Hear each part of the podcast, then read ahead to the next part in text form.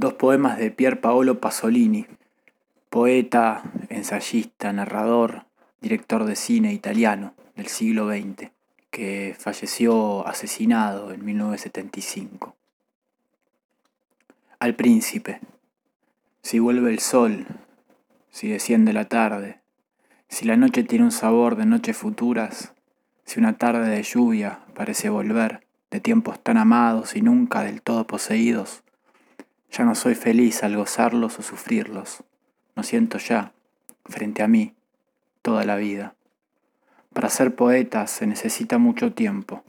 Horas y horas de soledad son necesarias para formar algo que fuerza, abandono, vicio, libertad, para darle forma al caos.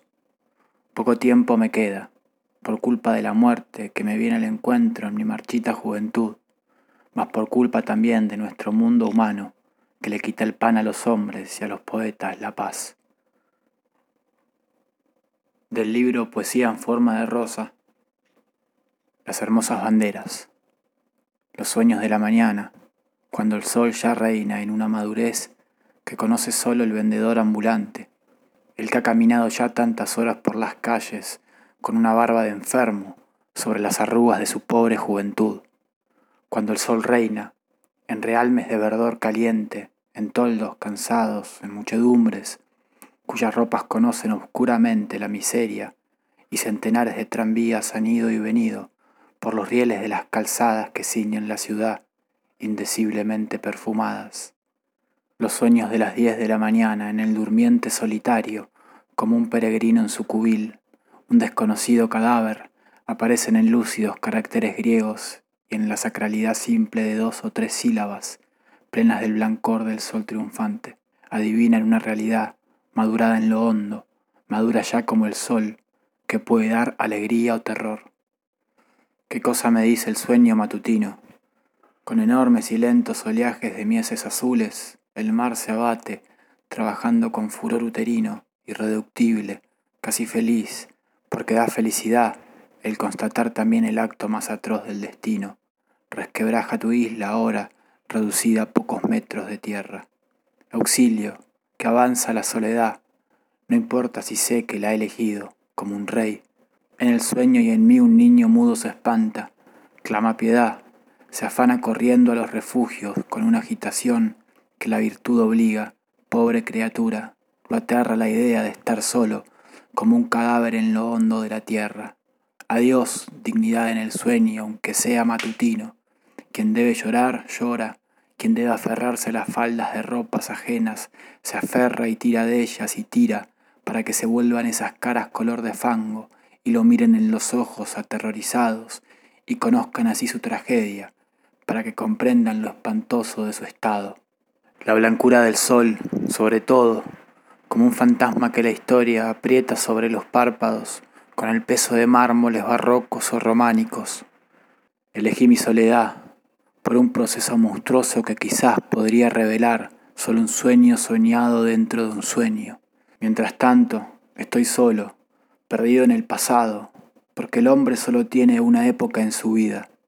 De pronto mis amigos poetas, que comparten como yo el fiero blancor de los años sesenta, hombres y mujeres casi todos de mi misma edad, están allá, en el sol.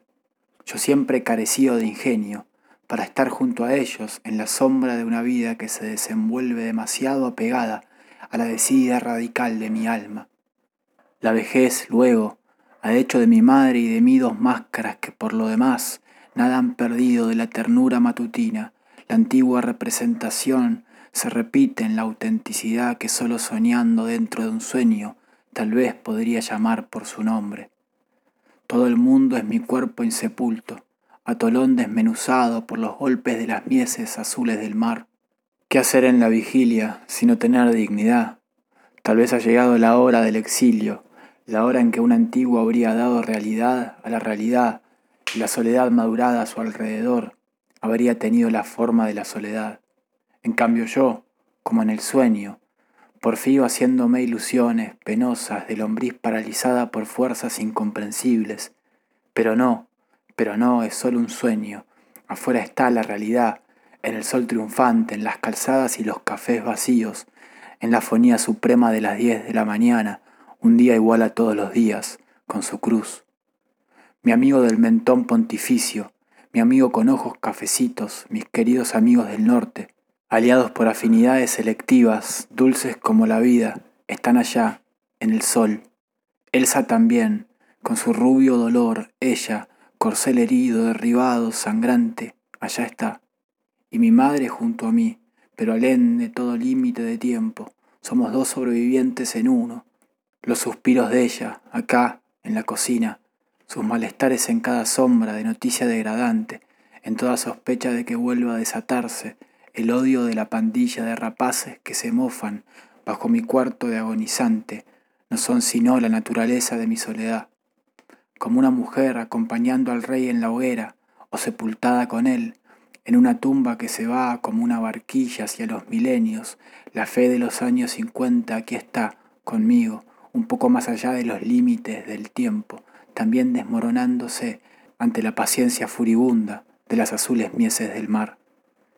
Y mis amores de pura sensualidad, repetidos en los valles sagrados de la libidine, sádica, masoquista, los pantalones con su alforja tibia, donde está señalado el destino de un hombre, son actos que cumplo solamente en el mar fastuosamente revuelto. Despacio, despacio, los millares de gestos sacros, la mano sobre la hinchazón tibia, los besos, cada vez a una boca distinta, siempre más virginal, siempre más cercana al encanto de la especie, a la norma que hace de los hijos tiernos padres. Despacio, despacio han venido convirtiéndose en monumentos de piedra que por millares se agolpan en mi soledad. Esperan que una nueva oleada de racionalidad o un sueño soñado en un sueño allí hable. Vuelvo a despertarme una vez más y me visto. Voy a la mesa de trabajo. La luz del sol sigue madurando. Lejos andan los vendedores ambulantes. Sigue agriándose la tibieza del verdor en los mercados del mundo por las calzadas de indecible perfume, en las orillas de los mares, al pie de los volcanes. Todo mundo está en el trabajo, en su época futura. Pero aquel algo blanco que en letras griegas me presentó el sueño conocedor, irrevocable, sigue encima de mí, vestido, en la mesa de trabajo, mármol, cera o cal, en los párpados, en los ángulos de los ojos, el blancor del sol en el sueño, gozosamente románico, perdidamente barroco. De ese blancor fue el sol verdadero, de ese blancor fueron los muros de las fábricas, de ese blancor fue el mismo polvo en las tardes secas cuando el día anterior lloviznó un poco, de ese blancor fueron los harapos de lana, las chamarritas pardas y los pantalones deshilachados de los obreros que hubieran podido ser aún camaradas, de ese blancor fue el bochorno de la nueva primavera, oprimida por el recuerdo de otras primaveras sepultadas por siglos en esos mismos pueblos y suburbios y listas, oh Dios, listas para renacer en esas tapias, en esos caminos. En esas tapias, en esos caminos, impregnados de extraño perfume, en la tibieza donde florecían rojos, manzanos y cerezos, y su color rojo era oscuro, como hundido en un aire de caliente temporal, un rojo casi marrón, cerezas como ciruelas, manzanas como prunas, atisbando entre las brunas intensas tramas del follaje calmo, como si la primavera no tuviera prisa y gozara en esa tibieza en que alentaba el mundo, ardiendo en la vieja esperanza por una esperanza nueva. Y por encima de todo el flamear, el humilde y perezoso flamear de las banderas rojas, Dios, las hermosas banderas de los años cuarenta, flameando una sobre otra en una multitud de telas pobres empurpuradas de un rojo verdadero, transparentando la brillante miseria de los harapos de seda, de los bordados de las familias obreras, y con el fuego de las cerezas, de las manzanas, violáceo por la humedad, sanguíneo por un poco de sol que lo hería, ardiente rojo aglomerado y tembloroso, en la heroica ternura de una estación inmortal.